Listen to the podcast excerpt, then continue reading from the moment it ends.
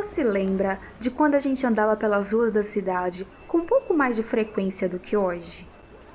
Então, você já deve ter visto algum cartaz que tinha algo escrito mais ou menos parecido com isto aqui. De foto, ninguém é real. Depois de pisar, deixe na grama. Mais amor, por favor. Fumando as pedras que me atiram. Vacina, pão, saúde e educação. Onde estão os anjos pretos?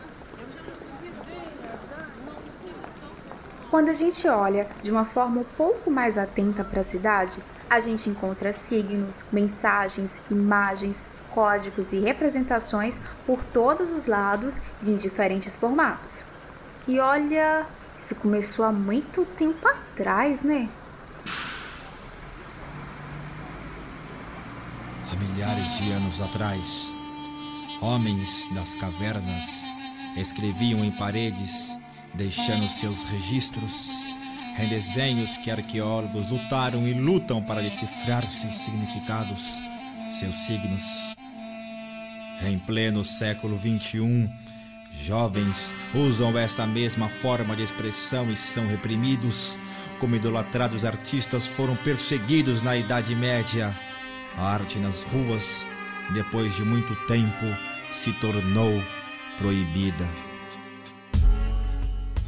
Essa letra aí é assinada por Alcalde Hip Hop Poeta, que hoje não é tanto do hip hop, mas continua sendo poeta. E como ele bem disse, reivindicar a ocupação de espaços teoricamente proibidos para deixar uma mensagem ou um registro de presença faz parte da cultura da arte de rua. Tem gente que faz isso com a lata de tinta em spray e tem gente que faz com cola e cartaz, também conhecido como lambi-lambi, o tema do nosso episódio de hoje. Eu sou Maíra Rocha e este é o Assuntando a Arte, um espaço de investigações sobre arte brasileira, identidade e cultura popular. Vamos assuntar?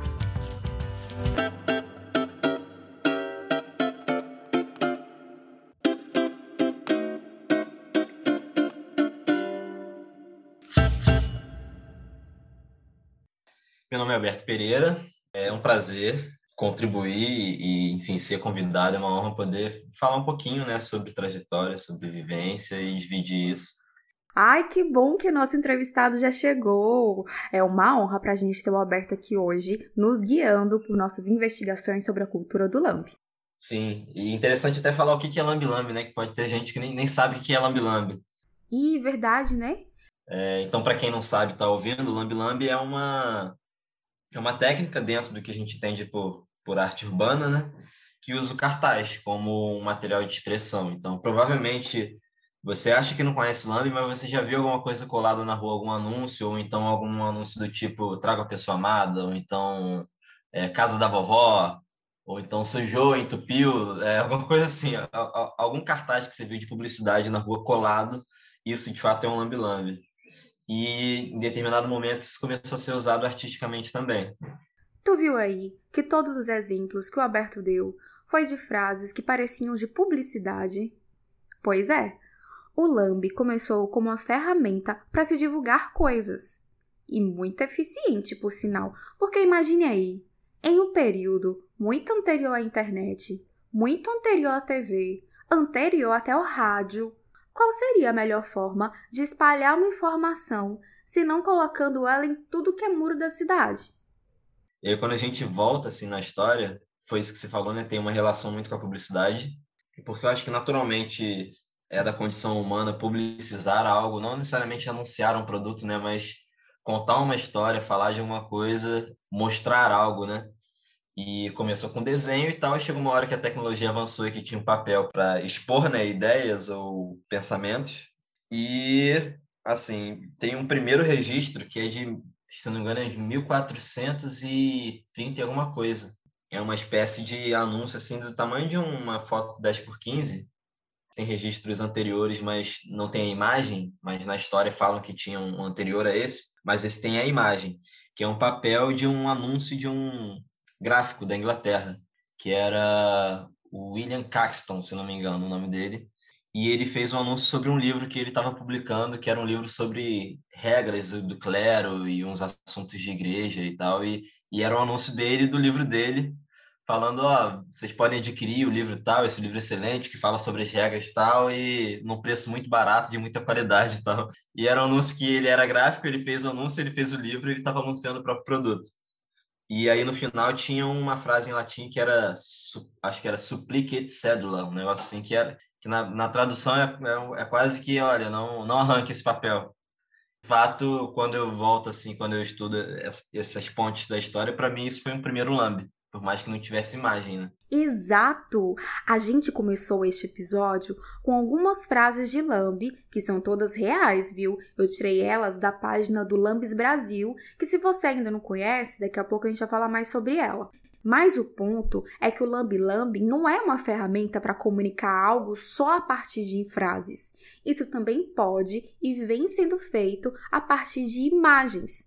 Isso é inclusive o que o nosso convidado faz. E eu acabei de me dar conta que eu ainda não apresentei ele devidamente. Mas a gente vai fazer isso agora, tudo bem? Então tá. O Alberto tem formação em publicidade e design gráfico. Só que. Eu nunca trabalhei com publicidade, né, diretamente. Mas eu acho que eu sou comunicador. Mais até do que artista. Eu acho que artista é uma coisa que as pessoas falam que a gente é. Aprendi isso com um amigo, com o Davi Baltar. E que deve ter aprendido com alguém. Eu me considero, até por formação, né, uma pessoa que comunica. E não comunico só por imagem, eu uso muito do texto, né? De certa forma, eu acho que eu sou mais comunicador do que outra coisa. Calhou de eu usar imagens também para comunicar. Eu me passei de confirmar com o Alberto, no momento da entrevista, o que exatamente ele quis dizer com se comunicar a partir da escrita. Mas eu acho que ele estava se referindo aos textos que ele compartilha com a gente lá no Instagram dele. E olha, eu recomendo demais que você siga ele por lá, porque além de postar os trabalhos de arte visual que ele faz, alguns rios maravilhosos sobre as crises do processo criativo, ele também escreve de uma maneira muito afetiva, sabe? Que aquece o coração. Pois é. E talvez a escrita dele seja assim, porque um dos primeiros contatos que ele teve com a arte foi a partir da música. Então eu tenho memórias assim de criança. Meu pai ele tocava piano clássico, minha mãe, minha irmã. Eu tenho memórias de, de vê-los cantar bastante. Então assim, minha relação com a arte foi muito pela música. E crescendo, eu sempre fui de desenhar, de me expressar artisticamente. Meus pais incentivavam isso, de certa forma, não como profissão, mas como um caminho criativo. E óbvio que eu gostava de coisas de desenho, de TV, de coisa eletrônica também, mas eu ficava um bom tempo assim viajando, desenhando. E isso me acompanhou também até a adolescência. Eu tinha um péssimo hábito de não conseguir prestar atenção na aula e ficar fazendo caricatura de professor, de, de colega de, de turma. E adolescente eu também tive um contato com poesia, comecei muito a ir em sarau. E lembra que eu falei que ele tem duas formações? Foi justamente neste trajeto que ele fazia pela cidade, entre um curso e outro, que ele acabou se aproximando do Lambe contato com o que eu trabalho hoje só veio depois de adulto, porque eu fui estudar design gráfico, fiz um técnico em design e fiz bacharel né, em comunicação. E aí, nesse trânsito do design, eu tive uma disciplina que era de cartaz urbano e referências de Lambi Lambi. Então, eu passei a observar mais a rua, porque eu ia do curso de design que era aqui no Rio, na Tijuca, no Senai Artes Gráficas, para PUC, na Gávea. Então, depois dessa disciplina, eu passei a observar a rua de outra maneira. Então, eu via Lambis do Rafa Castro, eu via Lambis do Coletivo Gráfico, que é um coletivo que nasceu na, na Escola de Belas Artes, lá na UFRJ, é, através de um professor né, de gravura, que é o Pedro Sanches, e ele formou um coletivo com os alunos. Eles fizeram por muitos anos intervenções de Lamb. É, Lambis do Dene, do projeto CDR, Lambis do Tadeu Nack, é um cara fissurado em Botafogo, então muito, muito dos Lambis dele tem a temática do Botafogo, do time. E foram referências que eu tive e que, assim, de certa forma eu fui impactado e, e nunca mais saiu de mim essa parada do, do Lambi Lambi. E o Alberto conseguiu observar o trabalho destes artistas que se tornaram referência para ele de dentro de uma lata de sardinha, que era o que ele usava para poder se locomover. Tá, eu vou explicar. Na verdade, eu tô falando do metrô da cidade e eu só tô chamando assim de lata de sardinha porque este foi o tema do primeiro lambe do Alberto. E aí, em 2011, eu fiz o meu primeiro lambe, que era uma latinha de sardinha do metrô. O metrô aumentou aqui no Rio para 3,10 na época, em 2011 isso. E aí eu fiquei tão indignado que eu fiz uma latinha de sardinha com a logo do metrô e eu colava dentro do, do vagão e das estações e foi meu primeiro lambe. Então, só só veio com 22 anos esse contato com a arte urbana, né, pública e com o lambe lambe. Eu conheci o Alberto por causa de um lambe que se chama Jesus Pretinho. Se você não conhece essa obra, imagine aí. É a imagem de uma Nossa Senhora com uma representação que é bem comum a gente ver nas artes sacras. Uma senhora branca, com vestes claras e um manto branco na cabeça, de onde escapa alguns fios de cabelo loiro. Só que ela tem no colo uma criança negra, o Jesus Pretinho. Foi no ano que eu estava eu estava num fluxo muito intenso de criação e muito dessa coisa que hoje já tem uma camada diferente, mas eu estava muito nesse processo de ressignificar imagens que eram sacras, ou que eram renascentistas, ou que eram barrocas e tal. E aí eu simplesmente fazia isso com tudo que eu tinha acesso à imagem. Então, assim começou lá uma série diante, 2014 para 2015, que era o Negro Nobre. E aí eu comecei muito a fazer Anjo Preto. E em um determinado momento eu vi um quadro que era Madonna com o Bambino, que é esse quadro que eu usei para fazer o. Aliás, muitos quadros são Madonna com o Bambino, né? Porque era meio que um. Era um padrão, né? De, de ser colocado. Mas esse eu achei bonito, assim, diferente. E era, e era um Jesus tão branquinho, lourinho, que eu para mim foi muito óbvio de não, vou fazer um Jesus pretinho. E aí quando eu fiz a imagem, eu senti que, pô, essa imagem tem uma parada, sei lá, o olhar da criança, parece que ele que tá segurando ela, mesmo ele estando no colo dela. Enfim, tem uma parada diferente nele, eu não sei o que que é, não sei se é o olhar, eu não sei se é a construção toda, eu não sei se é a possibilidade de você imaginar uma coisa que você nunca imaginou, e de uma maneira singela também, por ser uma criança mas foi fruto do que eu já estava fazendo, não foi assim, ah, hoje eu acordei eu vou fazer um Jesus pretinho. Não, não foi. Foi do fluxo. Aí eu colei umas duas vezes assim, e depois eu fui percebendo que eu deveria colar sistematicamente ela. E aí é isso, eu tô colando há cinco anos. E olha, tem Jesus pretinho por toda parte, viu? Em Vitória, no Espírito Santo, Brasília, Belo Horizonte, Rio de Janeiro e até no Líbano. Já mudou de forma, né? Era um bem grande coloridão.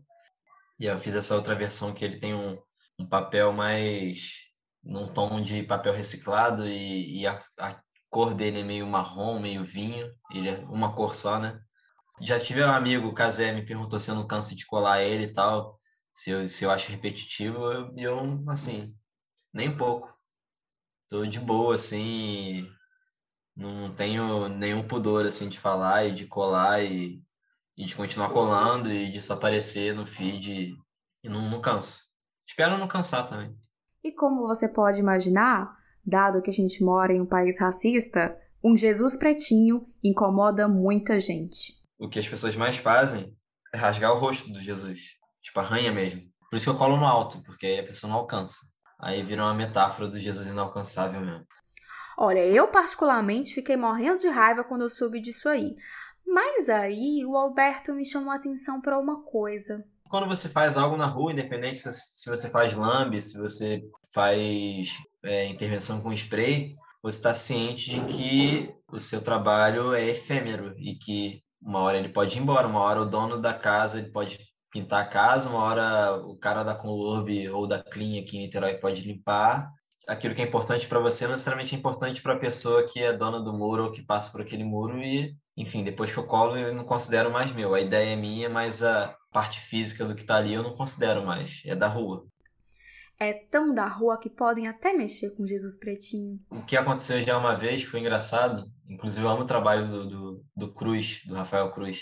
Ele, ele faz parte de um coletivo e aí os caras viram Jesus que eu colei na Rio Branco, lá no, no Rio, isso em 2019, final de 2019. E aí eles fizeram um tridente e um, e um chifrinhos, assim, de diabo no Jesus. E eu, eu achei que, que, que complementou, na real, o trabalho. Eu não, eu não fiquei incomodado. Eu não, eu não... É isso, eu tenho um certo desapego com as coisas e... E, cara, se a gente faz arte que, que ela é pública, a gente tem que estar tá aberto que pode acontecer qualquer coisa. Então, eu não vejo muito sentido nessa proteção, nessa coisa sacra e tal. Não é sagrado, é só mais um trabalho que você está fazendo e assim como o cara que pinta parede ou o cara que limpa vidro ou a pessoa que dirige ônibus, você está fazendo seu trabalho lá que é fazer uma intervenção na rua e ele não é mais importante do que o outro e às vezes vai acontecer de alguém se sentir convidado a mexer nele e se ele está na rua, aceite isso. Óbvio que essa é a minha opinião, né? E eu sei que tem pessoas que, que não lidam dessa maneira, que tem uma coisa de tipo, não, eu é meu, entre aspas, né? Mas eu acho que é um paradoxo muito louco, porque, enfim, você entra né, no grafite para fazer coisas sem autorização e aí você toma para você que a parede que você fez é sua. Então você cria uma propriedade, sendo que você parte do pressuposto de que não existe propriedade. Então, eu acho um, eu acho até meio ignorante assim, porque você está se contradizendo. Então, ah, deixe fazerem e tal, e se fizerem, cara, não é isso que vai. Ah, tem coisas muito mais importantes do que se alguém fez uma pintura em cima do que, do que você fez. Não, não é algo que vai me incomodar e seria muito interessante se as pessoas não se incomodassem também. Agora, a gente chegou no ponto que eu mais queria partilhar das minhas investigações sobre a cultura do lambe. Tu reparou bem na parte que Alberto fala do lambe como a arte pública Pois é, tu já ouviu falar do debate sobre direito à cidade e sobre democratização da arte. As artes urbanas dialogam diretamente com estes dois conceitos. Isso porque o debate de direito à cidade pauta o valor de uso do espaço urbano de uma maneira mais igualitária, mais inclusiva. E a democratização da arte pauta o direito de acesso à arte de uma maneira irrestrita e não elitizada. E se tem espaço para tanta coisa na cidade, por que, que não pode ter espaço para arte? Por que, que a publicidade tem um direito à cidade e a arte não tem? Por que, que precisa ter Por que, que a publicidade tem um espaço específico para a publicidade é, em ônibus, em elevador, na TV, ponto de ônibus, em autoestrada, em tudo tem lugar para publicidade. Por que, que não pode ter um lugar também para arte? Então, quando não se tem lugar, a gente toma esses lugares. E eu acho até muito simples. Se não tem, eu, eu vou lá e faço o meu espaço. Neste debate sobre manifestações culturais no espaço público, é comum haver uma separação entre o picho e o grafite, em que há uma aceitação maior do grafite e a criminalização do picho. Para o Alberto, não existe essa separação. E para me explicar isso, ele ainda me apresentou uma conceituação que, pelo menos para mim, foi nova a de que grafite é qualquer intervenção feita na rua sem um pedido de permissão prévio. Antes dessa informação, eu achava que grafite era uma linguagem artística que tinha como material o spray e tinha uma aceitação maior porque a intenção dele não é necessariamente a de ser uma agressão, como é o caso do picho. Mas aí ele me apontou outra coisa. Eu considero o lambe, é, o picho, os bombes, né? O, essas manifestações que são sem autorização, como grafite também. Então, eu não separo o lambe do grafite quando é um lambe que, que é feito sem autorização. Porque grafite é tudo, tudo aquela intervenção que é feita sem autorização, né? Eu não pedi para ninguém e eu vou lá, entendo que esse espaço aqui na rua vai ser meu, eu vou lá e tomo ele para mim. Isso é grafite. Não importa se eu estou pichando, se estou colando crepe, se eu estou colando lambe, se eu estou fazendo um smilezinho. Isso é a prática do grafite. Aí vem a street art, né? Que é essa coisa da, da arte em si com um processo de autorização, com o consentimento do morador ou do condomínio ou o que quer que seja. Eu acho ambas é, necessárias, assim. E eu acho que tem que ter o um embate, né? Tanto que a pichação ela é tão ela é tão real ainda, né? Porque é o extremo do extremo, né? É, é alguém que possivelmente se sentiu excluído a vida inteira, ou que tem uma certa rebeldia, ou então que só quer deixar a marca na, na rua e tem um impulso que sobe prédio, que, que né, faz umas estripulis simplesmente para deixar uma marca. Então, eu acho muito, muito real nesse sentido, assim. Mas eu compartilho de, de... Acho que qualquer intervenção na rua, seja autorizada ou não, ela combate esse direito, né? A cidade, esse direito de, de ter ao menos um pouco de abstração no meio de tanta, de tanta venda, né? De tanta publicização, né? Das coisas, de tanto cinza Então eu acho digno a gente a gente prezar por espaços que tenham mais arte. Eu acho digno que essa arte esteja na rua porque ela abraça qualquer tipo de pessoa, né? Você não precisa ser doutorando para ser tocado por arte na rua. Você não precisa. Óbvio que alguns trabalhos podem ter várias camadas que talvez uma pessoa que não tenha tantas referências não não não pegue ali no ato, mas alguma coisa ela vai sentir, assim como a gente sente quando a gente ouve uma música. E a gente pode nem entender a palavra dela. Até porque, nossa, se você ouvir música indiana, você vai entrar numa paz e você nem sabe o que que o que, que sei lá, o, o cara tá cantando ou tocando, né? Então, a arte ela tem essa coisa de atravessar, de você sentir de alguma maneira e e sendo na rua, sendo ali presente para todas as pessoas, eu acho que que é um direito nosso. Existem algumas leis municipais que elencam locais que podem ser realizadas essas artes urbanas sem que haja necessidade de um pedido de permissão prévio. Na cidade do Rio de Janeiro, por exemplo. São postes, laterais cegas, que são aquelas laterais que não tem janela. Você vê muito no centro quando você está andando, né? Algum prédio, você está andando, aí de repente tem uma quebra assim. E aí continua no prédio. Essas laterais você pode usar. Tapume de obra. Só que às vezes o artista tem um trabalho que dialoga diretamente com um local específico da cidade. Quando eu comecei assim, eu queria colocar em todos os lugares possíveis. Eu queria. Óbvio que a gente tem uns, uns prediletos, a gente acha que vai ficar bonito assim, mas eu queria colar em tudo quanto é lugar. E aí chegou um momento que eu entendi os lambes que eu teria que colar em tudo quanto é lugar e os lambes que eu poderia pensar um espaço para aquela imagem estar. Tá. E eu estou nesse momento já há um tempo, uns dois anos. Enfim, eu tenho um lambe que eu espalho ele massivamente, né, que é o lambe do, do Jesus Pretinho. Enfim, eu levo comigo, eu saio, eu levo comigo, eu sempre tenho ele comigo. Vai, vai que eu acho um lugar, eu vou lá e colo. Mas os lambes que têm maior escala, eu penso muito no lugar e em como vai ser a passagem das pessoas, em como aquilo vai impactar. E às vezes eu fico. Já teve uma parede que eu fiquei três meses assim observando antes de pensar no desenho. Eu pensei, ainda demorei para fazer, e aí fiz. Então é muito sobre quem é que vai passar ali, sobre a imagem que eu estou colocando, se tem que ser uma coisa com mais detalhe, porque as pessoas vão passar a pé, e aí dá para eu aproveitar mais e colocar um, um, desenho mais detalhado, se é uma coisa de mais impacto, uma foto mais é, certeira porque é uma passagem mais de carro, então vai ser aquela passagem de dois segundos e a pessoa vai ver a imagem. É, se é um lugar, enfim, que comunica algo e que eu quero combater o que esse lugar comunica. Então, por exemplo, tem o Lambi que eu acho que está até, até hoje. Fez aniversário, já fez um ano de aniversário já. Ele está perto da Alerj, na, saindo da Praça 15, no Rio.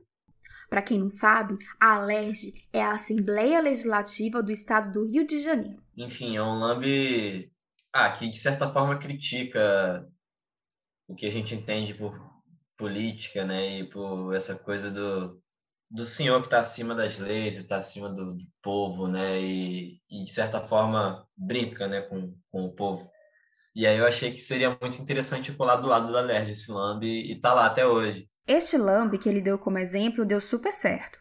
Só que também já aconteceu de rolar até BO por ele ser pego colando sem a tal da autorização. Eu tenho um. Não é, não é um processo é, envolvendo juridicamente nada, mas é um processo administrativo em São Paulo. Então tem meu nomezinho gravado lá e uma multa.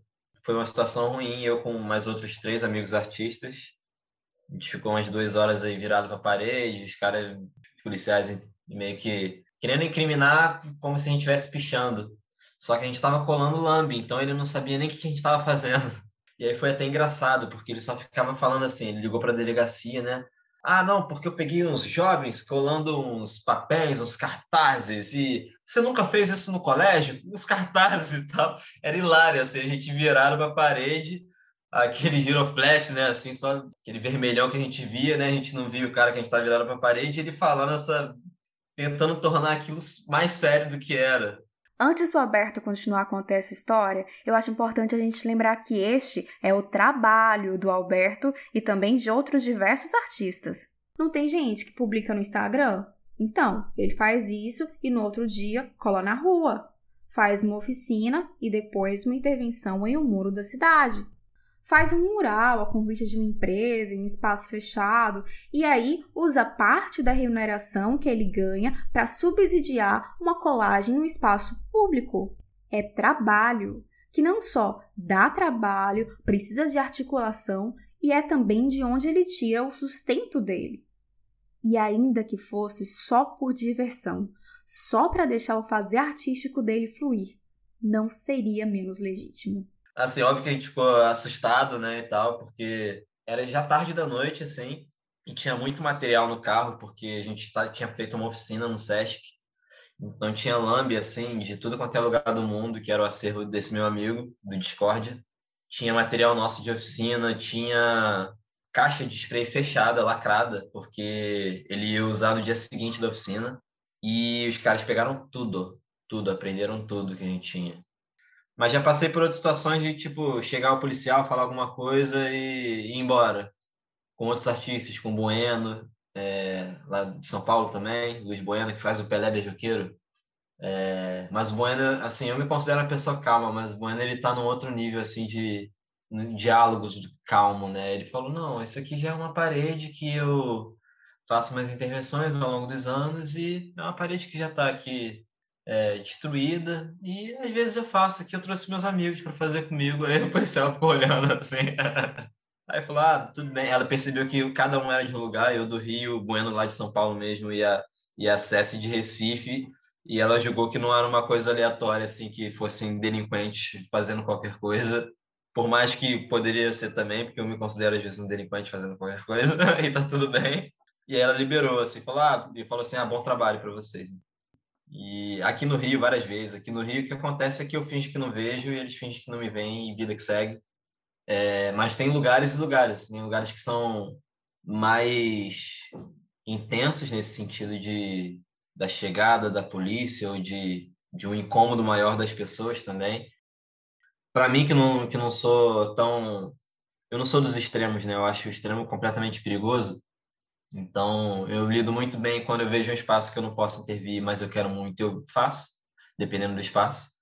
E lido muito bem com os tapumes, com os postes e, e com essas superfícies que, em tese, eu estou autorizado. E lembra que um tempinho atrás eu falei sobre a página do Lambis Brasil?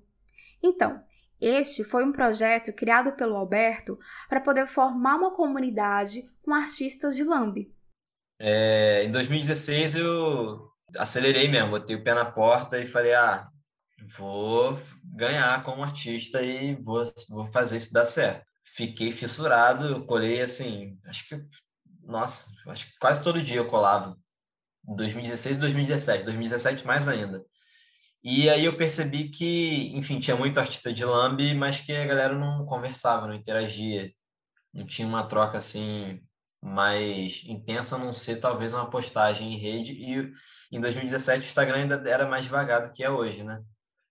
Enfim, eu, eu tenho essa coisa mais de projeto, de planejar e tal, e talvez seja por conta dos anos de empresa no Globo, porque eu trabalhava com negócios no Globo, não tinha nada a ver com, com era com projeto digital e com negócio, e com planilha e falava com empresa. E isso foi isso faz parte um pouco de mim, né? Então, eu aprendi isso, essa coisa mais metódica e tal e eu comecei a fazer um banco de dados de artistas. Então eu usei o Lambis para criei né, essa coisa chamada Lambis Brasil, que seria uma comunidade para engajar artistas e pessoas a se comunicarem, para engajar pessoas a entenderem o que é Lamb, a conhecerem outros artistas, ao mesmo tempo que eu comecei a catalogar a galera. E aí recebi nome, telefone, e-mail, como assinava na rua, se era de algum coletivo ou não, que, que tinha de referência, que tipo de cola que usava. Eu fiz um bancão de dados mesmo. E aí que este banco de dados começou até a promover encontros. E aí, quando eu, enfim, quando eu ganhava um dinheiro, como eu falei, né, eu investi em papel e em viagem, eu olhava esse banco de dados que eu tinha e falava, ah, vou para Porto Alegre.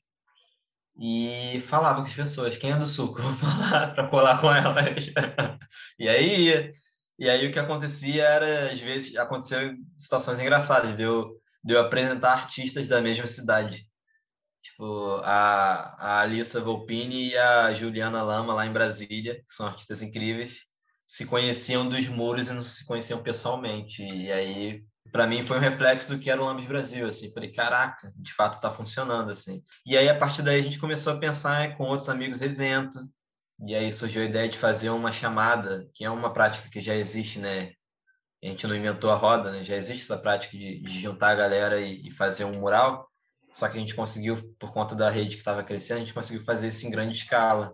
Então a gente juntou com artistas argentinos e fez o primeiro evento que participaram artistas de 17 países que enviaram material para gente. E a gente fez, cara, foram duas paredes gigantes, assim, acho que foi mais de, porra, acho que foi mais de 100 metros quadrados de, de parede, assim. Foi uma em Sorocaba e uma em Buenos Aires. E a coisa foi dando tão certo que chegou mais gente para poder somar. Tá, tá ainda nesse processo de crescer, né? De, de, de, entender como é que se faz. É uma coisa que eu tenho vontade, né? É um patrimônio mesmo que eu estou criando e eu tenho amigos que me ajudam. Tem a Bruna Alcântara, que é uma artista de Curitiba e jornalista, que me ajuda e que assumiu essa parte de conteúdo. Então a gente tem reunião, a gente pauta junto. E tem o Tássio Russo, que é um artista de, do Recife, faz uns lambes mais numa pegada mais de poesia e que é um produtor nato, assim. Então, o Tássio, ele produziu esse ano uma cartilha de Lambi, por exemplo. Ele e a companheira dele, é, pela Aldir Blanc, produziram uma cartilha que,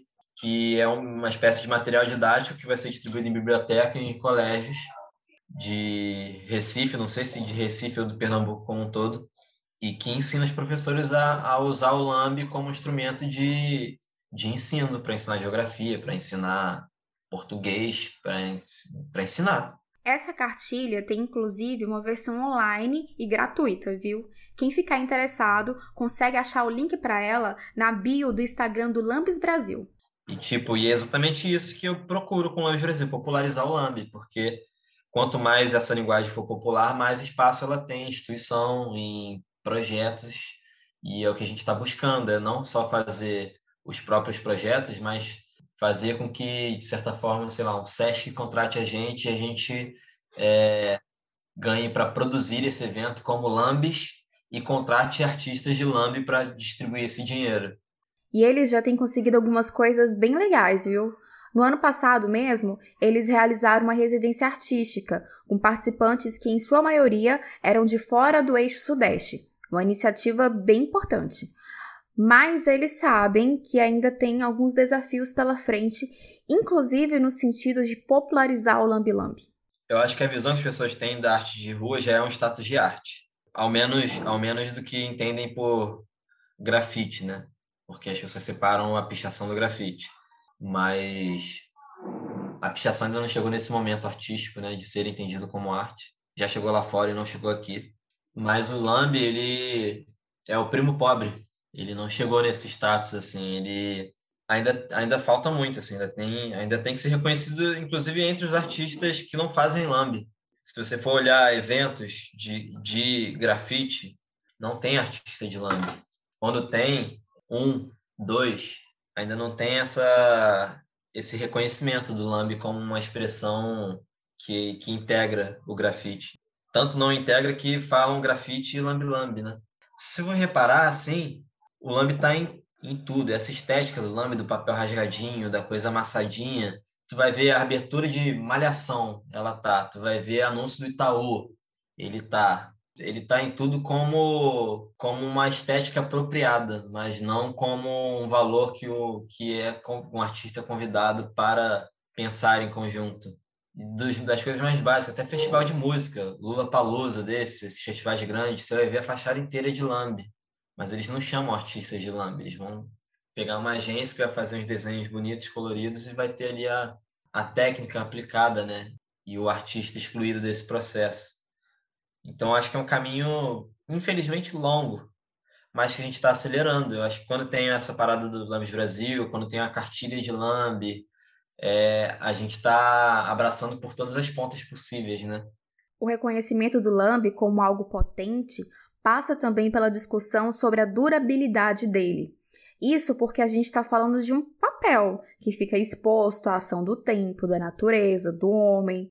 O conceito dele, desde o início, desde a sua concepção, passa pela ideia de finitude. Mas isso não quer dizer que o lambe não dura. Ah, o lambe não dura, que é uma coisa que, inclusive, eu sou contra da gente, da gente reforçar isso, porque isso faz com que o Lambi não tenha espaço em, em festivais de arte, não tenha espaço numa empena, por exemplo, porque as pessoas já partem do pressuposto, não, o Lambi não dura. Mas o que, que é durar? Porque, assim, uma pintura também, ela vai ter ali quatro anos e ela vai começar a desbotar também. E a tinta, ela, a parede começa a craquelar. Mas, em, ao mesmo tempo, é um fato, sim, ele dura menos. Ele dura menos. Mas não significa que ele não dure.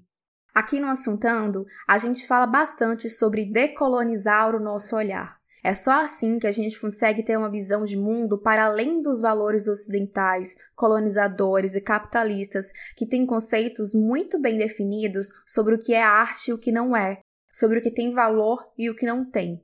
Eu acredito que é olhando para além destes conceitos que a gente pode ter cada vez mais abertos, alcançando cada vez mais lugares no mundo da arte.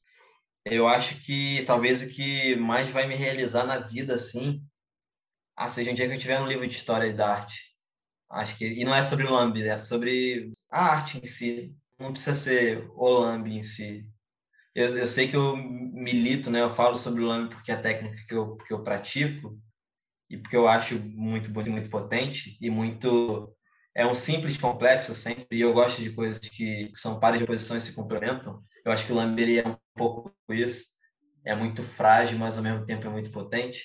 Mas eu acho que o mais importante para mim, enquanto um ser humano que vai passar aí nessa terra, é que, que meu trabalho seja lembrado de alguma maneira e, e que seja importante para as pessoas terem sido atravessadas por esse trabalho.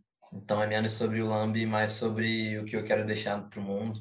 E eu, eu tenho uma pira muito, muito doida que é, porra, a vez que eu vi meu trabalho num livro didático, assim, eu fiquei Caralho, mano, eu achei isso muito mais maneiro do que uma exposição, por exemplo. Porque atualmente tem pensado muito nisso, assim, porque eu fazia uns trabalhos que eram muito de. faz parte de mim, né? Quase que dando uma porrada, né? Eram era trabalhos de dor e tal, alguns que não são legais de você olhar a imagem ali, que você sente alguma coisa não muito legal. Mas ao mesmo tempo eu sei que eu crio coisas que são muito singelas. E atualmente estou nesse ponto que é. Eu fico pensando caralho, eu não quero criar imagens que, que vão ser de porrada. A gente já tá tomando tanta porrada todo dia. Então, eu não vejo muito sentido. E quando eu penso que tudo que a gente cria são imagens e que imagens elas pegam de alguma maneira no inconsciente da gente, é, talvez seja o, o, caminho agora, assim, de fazer trabalhos que, que sejam boas lembranças, que não sejam que não sejam combativos, que não sejam de porrada, assim, que sejam mais singelas, que sejam mais afetivas, que e que sejam uma parada que para uma outra geração vê de uma outra maneira, assim, essas imagens. Então, eu tenho pensado muito sobre isso, assim. Estou até mais travado em relação aos trabalhos, porque eu ainda não encontrei muito bem esse caminho. Eu, eu sei o que eu não quero, né, na real. O que eu quero, eu ainda estou tentando descobrir aí nessa, nessas novas criações. Está sendo tanto quanto angustiante às vezes, mas eu sei que eu, eu vou chegar nessa, nesse caminho. Mas é isso, assim, talvez sejam imagens que eu sei que, que vão marcar uma época, ou, ou não necessariamente uma época, mas um, nem que seja um humanozinho, que vai fazer mudar a concepção dele de, de vida, que vai fazer a pessoa se sentir melhor, que vai fazer um grupo se sentir melhor, ou uma escola, ou um país. Mais ou menos isso. A arte cura o desnorteio, sistematiza a loucura e denuncia o abuso. A arte pode ser uma vacina contra o negacionismo. Este foi o subtítulo de um artigo que o Marcelo Dantas escreveu para a revista Gama e que eu li essa semana. E é assim que eu quero terminar o Assuntanos de hoje. Foi uma delícia poder trocar com o Alberto. Obrigado também pelo espaço, foi uma ótima troca. Eu sou de falar bastante, né? Então é um prazer sempre falar. Ah, e para me encontrar, é, tem meu site, albertopereira.com.br. Lá tem um apanhado de tudo, mais até do que no Instagram, que a gente vê as coisas né, de uma sincronia meio estranha e atemporal. Então, lá no, no site tem uma informação mais precisa. Nas redes é arroba Alberto Pereira no Instagram. E acompanhe o Lames Brasil. Lames Brasil é arroba Lames Brasil. E tem o site também, que é lambesbrasil.com.br ou .com. Se você colocar, você vai cair lá no Lambes Brasil. E para conhecer mais sobre o Lambi para conhecer outros artistas, tem muita entrevista lá com outros artistas, Brasil afora. tem tutoriais, se você quer aprender como se faz um lambe-lambe, ah, como é que eu começo, de onde que eu parto, que cola que eu uso, tem tudo lá. A nossa conversa com o Alberto rendeu bastante, a gente ficou pouco mais de uma hora conversando.